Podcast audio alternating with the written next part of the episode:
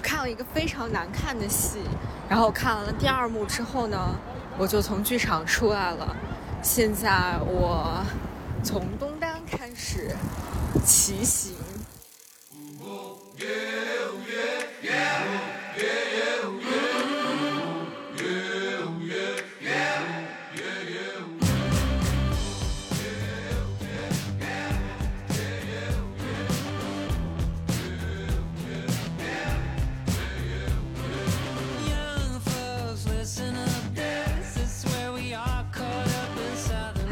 这里是午夜飞行，我是 VC，欢迎你的收听。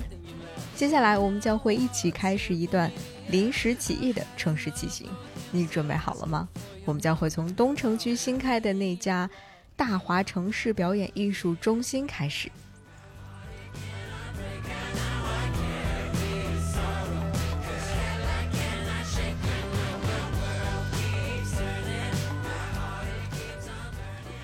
这间表演艺术中心呢，是由啊原本就在此地的那个历史非常悠久的大华电影院改建而成的。如今呢，它已经成为了一个新的表演艺术中心，或者说目前我们看到的是一个新的剧场。它的主理人易立明老师呢，是一个老戏剧人了。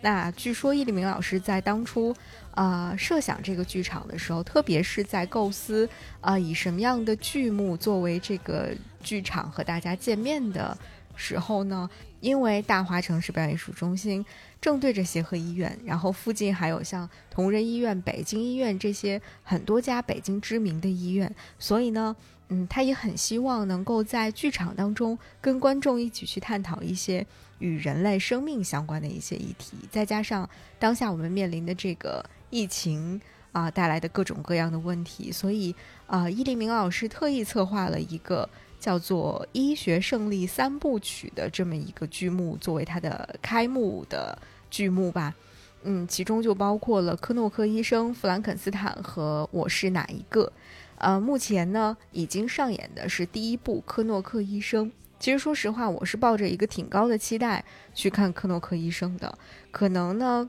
嗯，是我的期待太高了，所以。嗯，在看到这部戏的时候，只能说我有一些失望吧。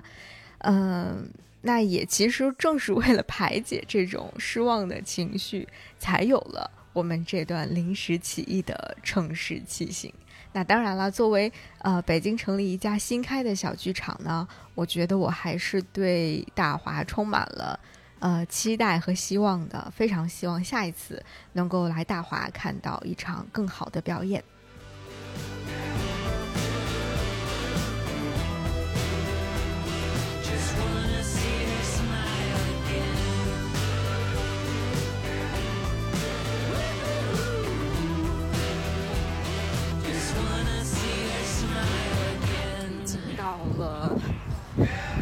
南池子大街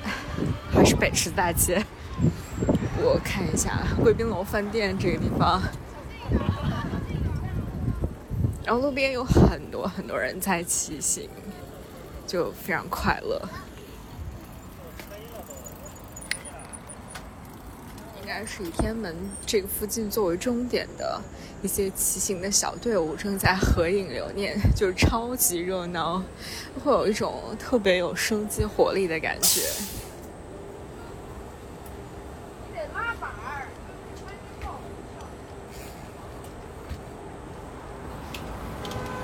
啊，我们经过的是呃南河二大街，对对对，北河二大街和南河二大街。然后我们现在路过北南河二大街，我们计划从在路过北河二大街之后呢。嗯，也就是从大概快到西单还没到西单那个地方，我们要右转，然后就可以拐到我们要去的另外就是故宫后门，就是武神武门那条街了。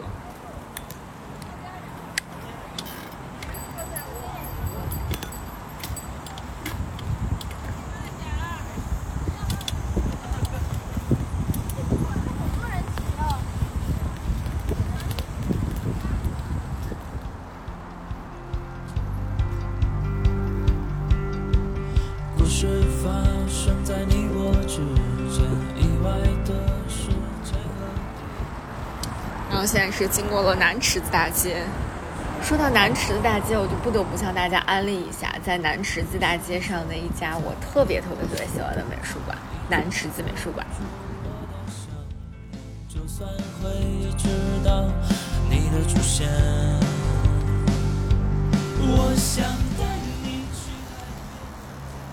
说到南池子美术馆呢，我真的是有一肚子话要说了。普渡寺西巷二十一号南池子美术馆。这个真的是我应该是近两年当中在北京发现的最让我惊喜的一个，嗯，艺术场馆之一吧。呃，我们会在普渡寺西巷的二十一号发现一扇高大的石门的深宅大院。如果你没有看旁边的小木牌子的话，你很可能不太敢进去。但幸好旁边有一个小木牌，上面写着南池子美术馆，我们才得以确认说，哦，就是这个地方了。这家位于南池子大街、临近着故宫东华门的美术馆呢，是在二零二一年，也就是去年的四月份正式对外开放的。但其实因为反反复复的这个北京的疫情啊，这家美术馆真正的对外开放的时间呢，呃，其实并不算太长。再加上这间美术馆就是需要在它的微信公众号上去提前进行预约，而且名额非常有限，所以能够去参观的机会倒也还是挺难得、挺有限的。那这间美术馆呢，它的主体是一间苏式的园林建筑，非常的具有中国传统美学建筑特色。同时呢，作为一个现当代艺术的展览空间，这间美术馆又在它的内部空间设计和利用上呢，啊，可以说是非常符合展陈的一些重要的要求了。嗯，所以整体上来说，我觉得南池子美术馆是一间在中西结合，啊，在既保留中国特色又能够容纳国际艺术标准方面做得非常好的一间美术馆了。啊，其中最触动我的一个点。就是在他们策展和选择展品的这个品味上啊，真的是，嗯，深得我心。他一直都紧紧地抓住了我最喜欢的一个地方，就是中西艺术交流和对话的这个点。一个很生动的例子，就是我在去年冬天的时候曾经去看过在这儿展出的徐磊老师的名为《星会》的一个个展。我非常非常喜欢那个展览，更妙的一点就是，我当时去看这场展览的时候呢，正好赶上了雪后初晴，那当时房檐上融化下来的雪水就噼里啪啦的沿着房檐就流了下来，直接掉进了院子中间的那个小小的水池子里面，那个感觉就恍惚让你觉得外面正在下雨。然后隔着那个江南庭院典型的那种窗棂啊，你就看到外面阳光明媚，不断的有水滴从房檐上流下来，掉进池水当中，就宛如是雨后初晴的江南水乡的感觉。就这样的感觉实在是太妙了，而实际上你自己又感觉到的是这种冬天的气温、冬天的氛围，啊，和你眼前看到的这种，嗯。宛如江南水乡雨后初晴的景象，就形成了一种很奇妙的互动。这种互动啊，我觉得也是非常棒的一种观展体验了，或者说是一种很超乎你预料之外的一种观展体验了。嗯，我觉得在如今这种很多艺术机构都很热衷于搞流量、搞网红或者是搞大杂烩的今天，如果我们还想要在北京能够看一场舒适的展览的话，我一定会首推南池子美术馆。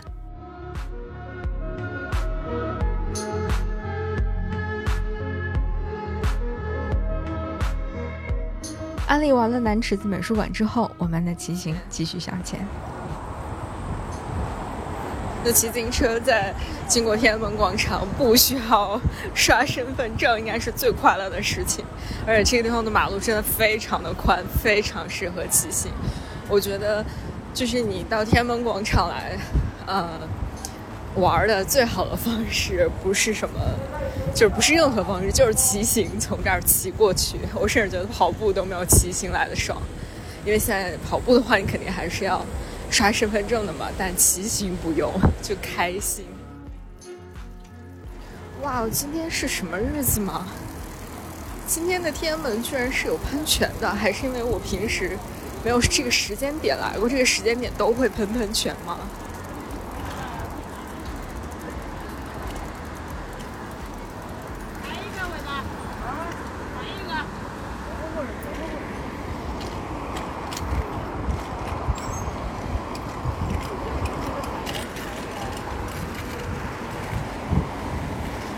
这个夏天现在温度不是很高了，然后经过这个喷泉的地方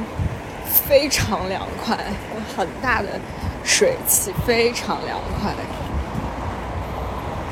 太棒了，太棒了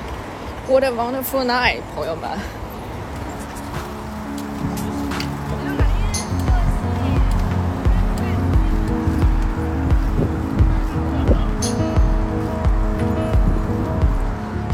现在已经骑过了天安门，接下来我们要经过新华门了。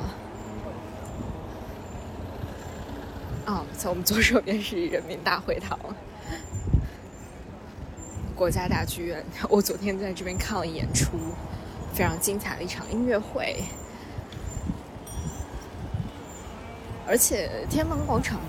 就是。旁边不需要查身份证的地方，还蛮多人在这儿附近遛弯的，就你能感觉到，就是夏天呀，大家真的没有办法在室内待着，必须要出来逛一逛。呃，这个地方应该是北池子大街了，我们要不要拐呢？嗯，继续往前吧，我们继续向前走，我们到下一个路口再拐。继续向前。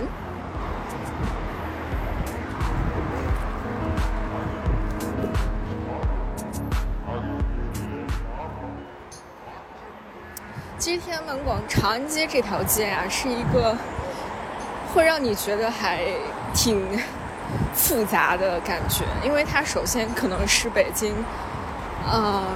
留给自行车活动空间最广的。一条街道了，但同时呢，它又是安保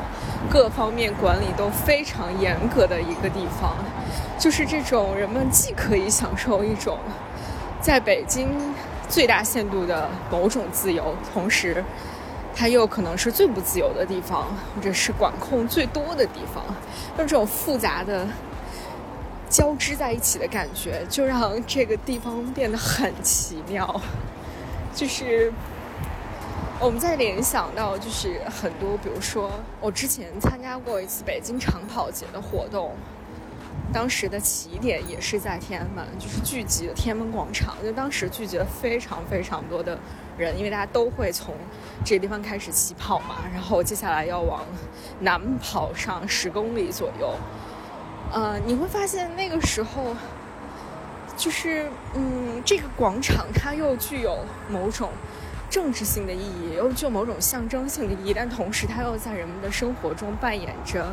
另外一个很不同寻常的角色的时候，这种感觉就很奇妙，非常奇妙。好像我们经过了新华门。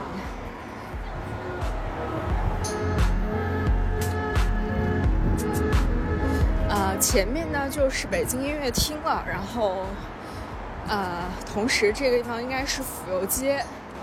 我们打算从府右街右转了，因为在接下来就到西单了，就有点远了。我们从府右街准备右转，然后我们就可以进入到最有趣的北京二环，我最喜欢的一段北京二环的地方了。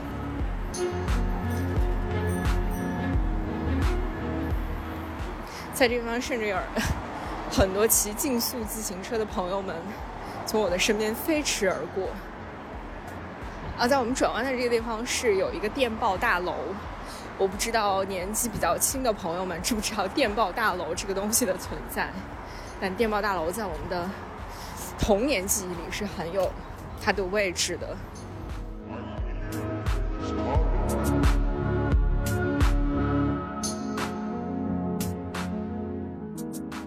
说到电报大楼，我真的又有一肚子话来说了。存在我小时候记忆当中，虽然不是北京的电报大楼啊，但是呢，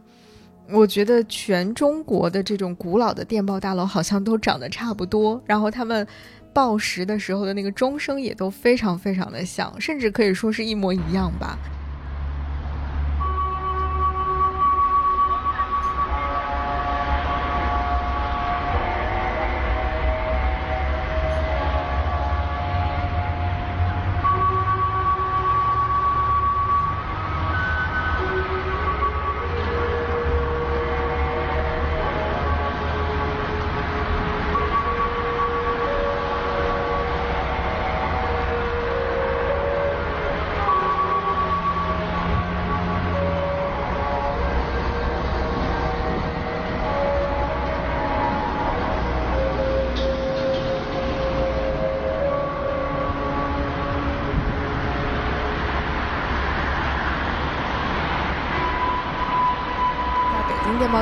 近有一个胡同，名叫钟声胡同。这个钟声胡同其实一开始不叫这个名字，它在明代的时候呢，因为它在胡同的南口设置栅栏，所以这个地方其实本来应该叫栅栏胡同的。但是在清朝的时候呢，这些旧的栅栏已经破旧不堪了，然后就换成了一个更高大的铁栅栏，所以那个地方就叫大栅栏胡同。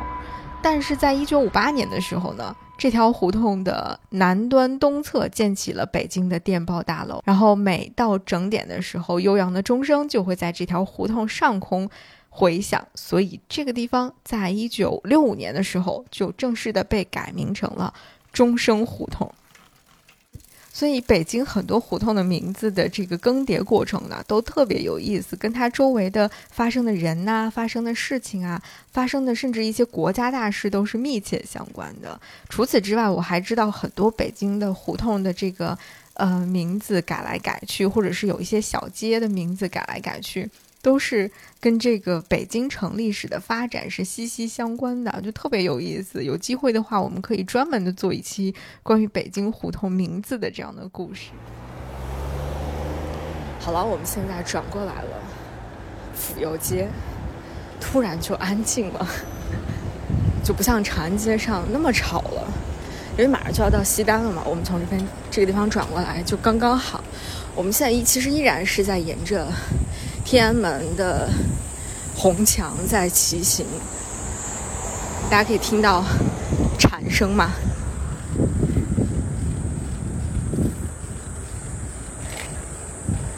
府右街呢，因为它有有一些啊党政机关的单位是在这儿的，所以这条街无论白天晚上都特别幽静，到了晚上就更幽静了。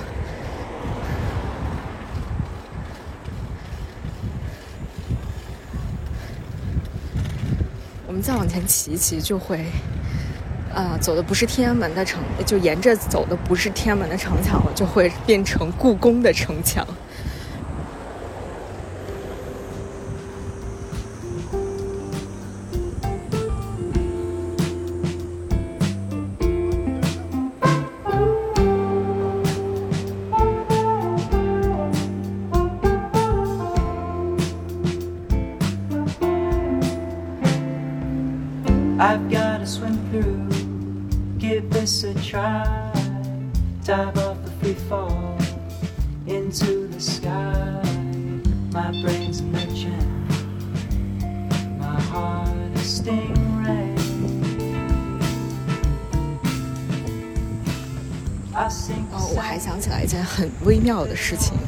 就是。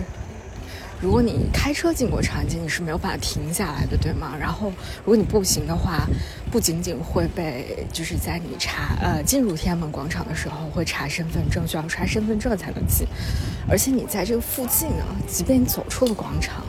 在附近的街上 溜达的时候，有的时候也会被临时抽检要查你身份证。但如果你骑车的话，所有的这些烦恼都没有，所以骑行就变成了。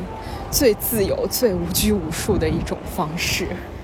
你会在呃沿途看到很多执勤的人，警察、辅警、保安、武警，但是他们都都会对自行车非常的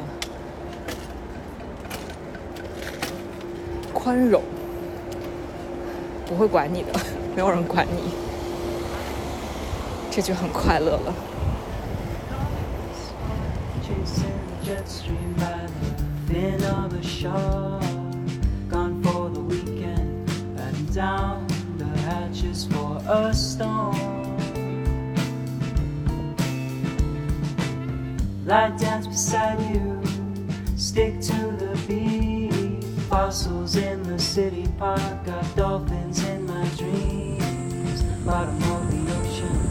sun sun.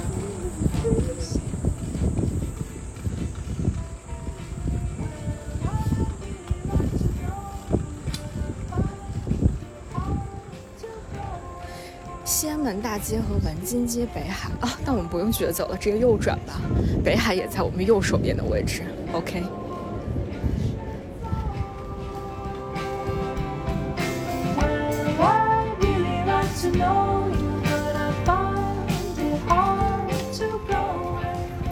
直接从这个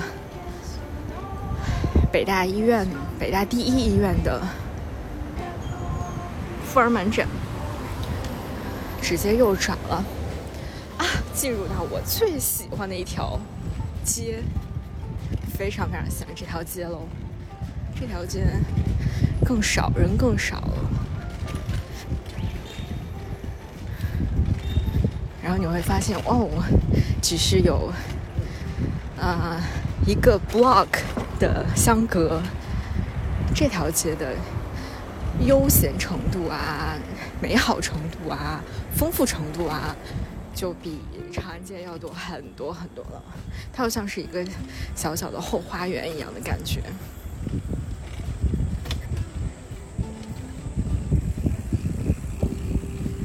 然后在这条街上开始有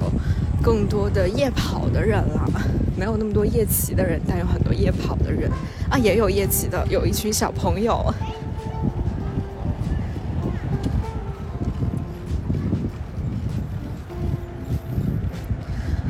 从文津街上，我们会经过国图的一个文津街这里的一个馆，它的门非常的漂亮。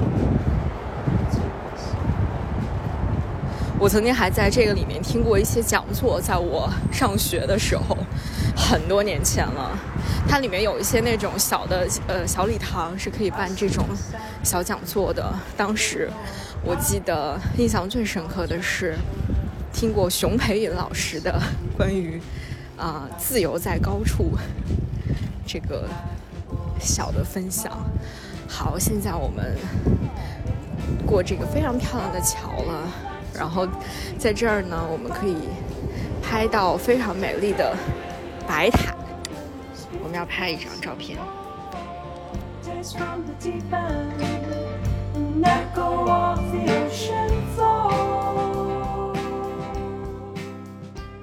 关于文津街，我们能聊的实在是太多了。那首先，我们就先来聊聊这个文津街上对于我来说曾经非常重要的一个地方吧，就是国家图书馆的古籍馆。我的很多想法，很多过于自由开放的想法，都是在那个时候埋下了一些深深的种子的。所以，这个地方对我来说，嗯，意义还是蛮深刻的。其实这个地方成为国博的古籍馆呢，时间也并没有太长，是在上世纪八十年代的时候才正式的成为了国家图书馆的古籍馆。其实关于国图的历史也挺有意思的，我们不妨在这儿就多提一嘴吧。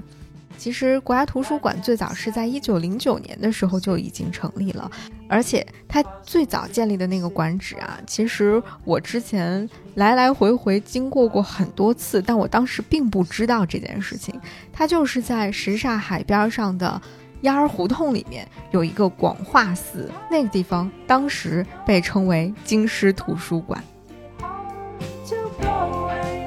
其实京师图书馆在最早建立的时候呢，和历史上一个很有名的人物是密切相关的。这个人就是张之洞。张之洞在南方任职的时候，他陆续买了很多很多的藏书。然后呢，当他回到北京的时候，把这些书都运回北京，却发现自己没有什么地方去放这些东西，所以他就暂时的把这些书放在了广化寺。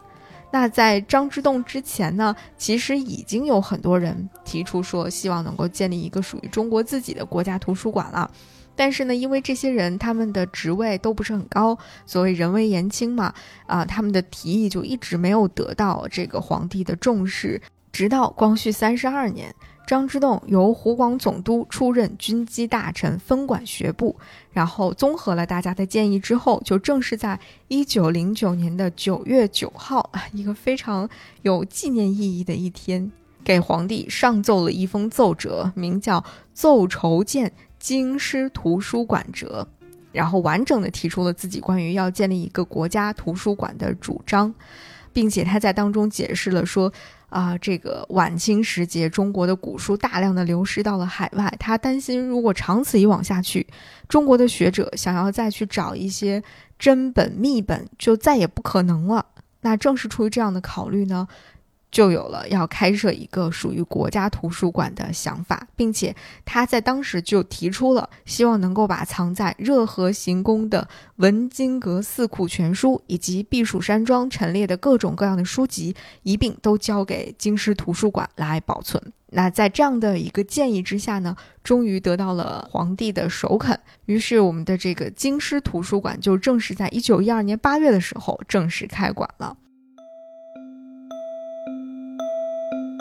但有一个问题是，京师图书馆在广化寺开办起来之后呢，因为这个地方它的条件比较有限，馆舍呢比较的狭隘，而且很潮湿，不太适合长期的存放图书。而且广化寺这个位置呢，相对来说比较偏僻，不太方便大家前来借阅图书，所以呢，就很多人提出了一些意见。那在这样的一些情况之下呢，这个京师图书馆又不得不重新考虑搬到其他地方了。所以在一九一三年十月的时候，广化寺的这个京师图书馆呢就关门了，他们不再对外开放了，然后并且开始寻找更合适的地方。两年之后，一九一五年的时候，教育部曾经建议过把位于方家胡同的原国子监南学旧址改成京师图书馆的新址。所以在一九一五年的时候，京师图书馆又暂时的到方家胡同去停留过一段时间。直到一九三一年的时候，文津街的这个馆舍历时五年，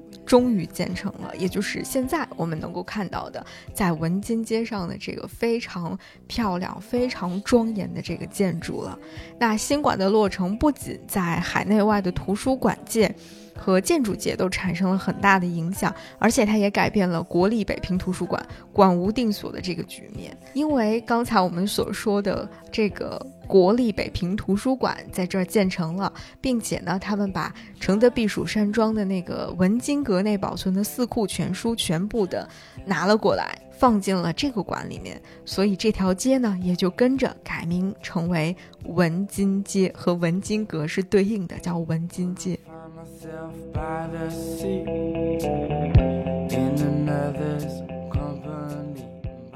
左手边呢是北海，然后就是那个唱让我们荡起双桨的北海；右边呢就是中南海，所以在这地方也会有很多便衣哥哥们。我们会经过北海公园的团城的这个大门口。今天晚上这个地方人是真的少，这路上现在才八点多钟。真的没有什么人了，所以从这边骑车就非常爽哦。我们过了这个红灯呢，就进入到景山前街啦。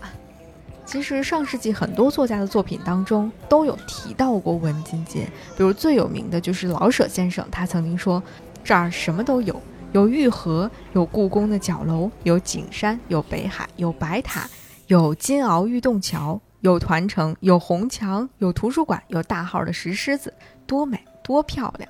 其实老舍先生所描述的这些东西啊，就是我们现在站在文津街能够看到的景色了。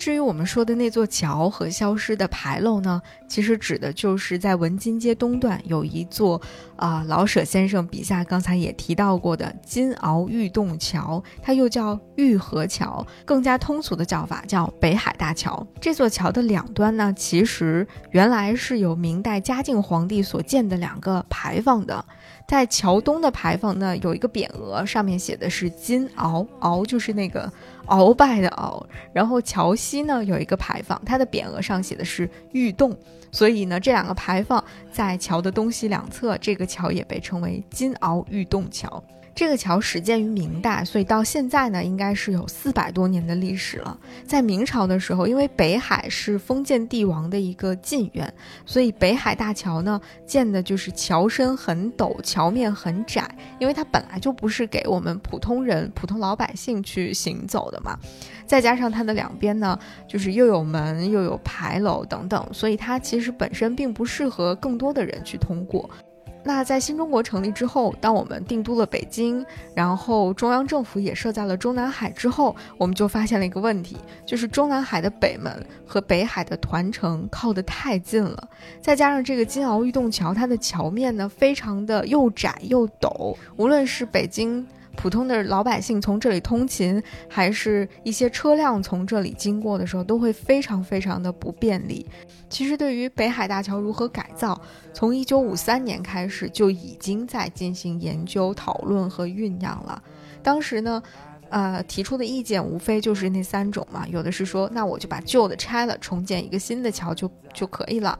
那有的人呢，就提出说，我们要。保下旧的，但是呢，我们再建另外建一座新的桥来代替这个旧的桥，行使日常的这个交通的功能。还有人呢提出的是把旧桥来拓宽。啊，让旧桥继续存在，在它的基础上拓宽，来适应新的需求。那因为北海的团城和这座北海大桥其实是密切联系在一起的，所以又有人提出说，把团城和这个桥就全部都拆了，把这儿直接移平，修建成一个马路。那还有人建议，就是我把团城拆了，然后建一个新桥。总之，各种各样的意见都有。当时这个情况出现之后，时任国家文物局局长的郑振铎先生，他第一时间就请来了梁思成，还有像简伯赞几位学者，他们就开始共同的商量。商量的结果就是，他们非常希望能够保留下团城，但是同时呢，他们又不想要单独的把这个古桥给孤零零的放在这儿，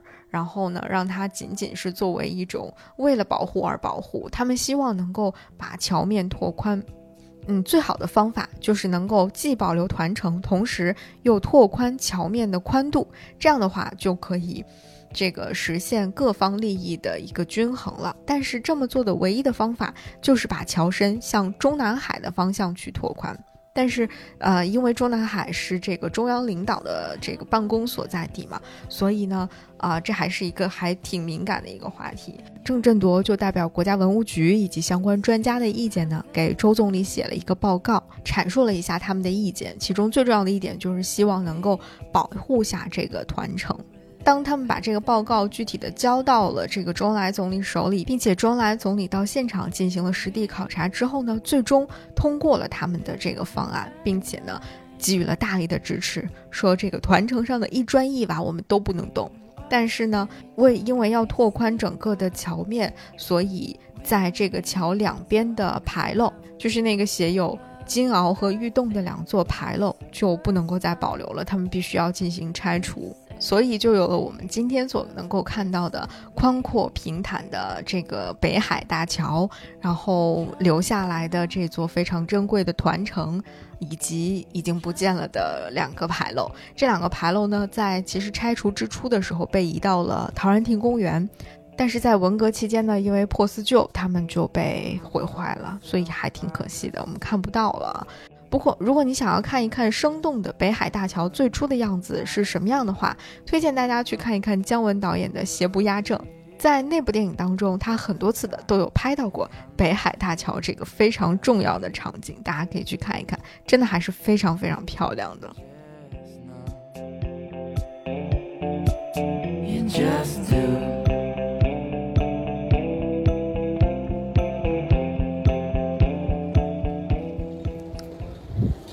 到景山前街喽，啊，这片的人就又多起来了，有很多很多人会沿着这个护城河来遛弯儿，有很多骑行的人会在这儿合影留念。我不知道现在是新的有什么新的规定吗？还是说因为是周末的原因，就很多。这个古建筑居然都亮了灯，就还蛮不错的。看刚才我们的那个北海的白塔就亮了灯嘛，然后我看好像景山公园的，就是景山公园上面最高的那个亭子也是亮灯的，很妙。但是可惜的是角楼没有亮灯。对，其实很多人是很蛮想看这个晚上的角楼的。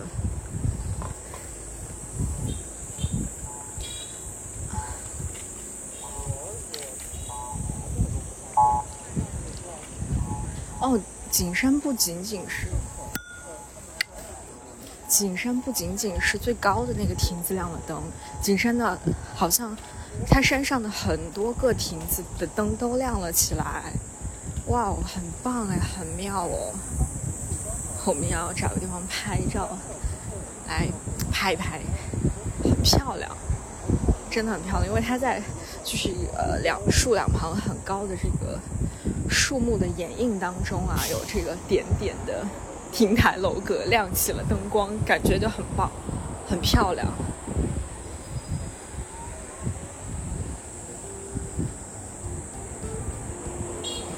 这地方植被太好了，所以知了也特别多。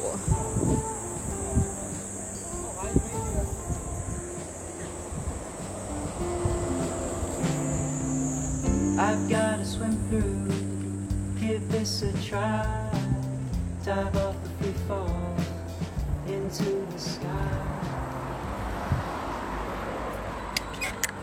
好，我来拍给大家。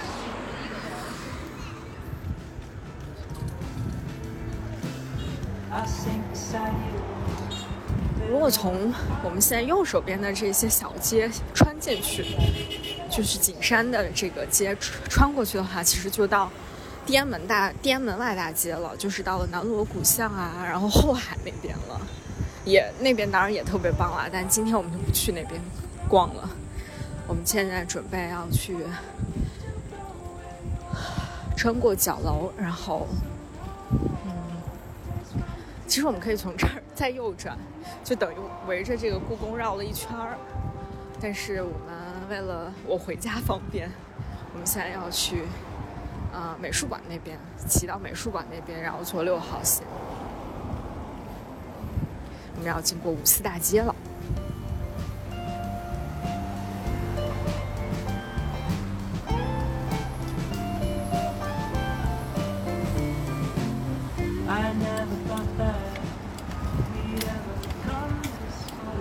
大街喽，然后这边会经过著名的沙滩儿，还有北大红楼。其实我至今都没有去进到过那个红楼里面，我觉得有有机会的话还是要进去看一看的。哦，这边又新开了一个咖啡馆，之前这边是一个超市，现在变成了一个咖啡馆。从五四大街这边有一个景山酒店，那个胡同进去就是智珠寺了。就是东现在是一个东景园的一个算什么呢？综合艺术园区吧。虽然不大，但是啊，里面可以看到 James Turrell 的那个永久的展，呃，叫什么体验展吗？应该算怎么来形容它呢？就是可以看到日出日落的那个地方，我不知道大家有没有就是去体验过。我非常推荐大家选一个天气比较适合的日子，去享受一下它的日出。可能有点太早了，可以去享受一下它的日落，很不错。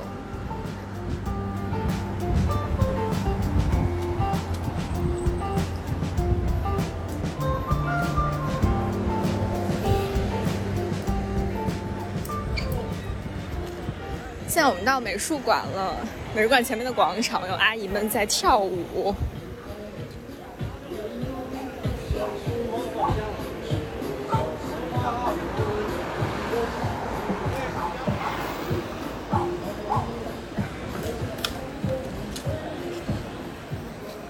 还有一个叔叔在练习甩什么绸子，这叫什么呢？像水袖一样的绸缎。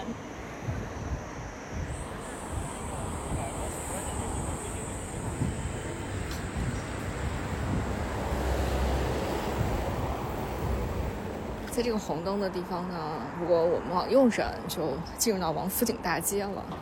有的时候我去仁义看戏，就会从走这条路，坐地铁到东四，然后走一走到王府井大街，然后到仁义去。然后如果我们从这个十字路口向右转呢，就去美术馆后街啦，就是我们经常去的，呃，喜欢吃的餐厅啊。然后喜欢逛的胡同啊，还有，嗯，去比如说三联书店呐。我们再往前，过了这个红绿灯，就快要到东四地铁站了，也走喽。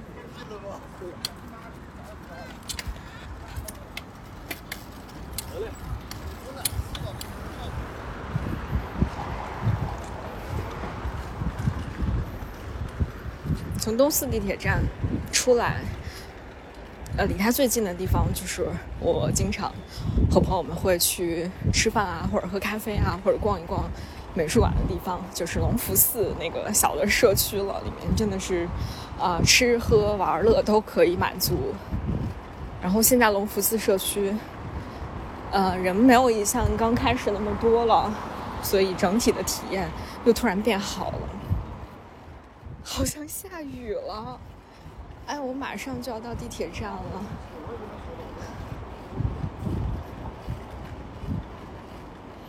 这个真的就是夏夜的美妙，你可以吹吹晚风，听听蝉鸣，见到各种各样有趣的、按耐不住那种内心热情的人出现在街道上，然后也会偶遇一场或大或小的雨。真的下雨了，但我也真的到东四地铁站口了，我们可以赶紧坐地铁回家了。快乐的，啊，大概持续了四十分钟的骑行吧，出了一些汗，然后吹了吹晚风，感受了一些快乐的生活的气息。要去坐地铁了，朋友们，夏天快乐！无论怎么样都要快乐，夏夜快乐，夏天快乐，要更好的去发掘你城市里的有趣的生活体验哦。今天就是这样了，拜拜。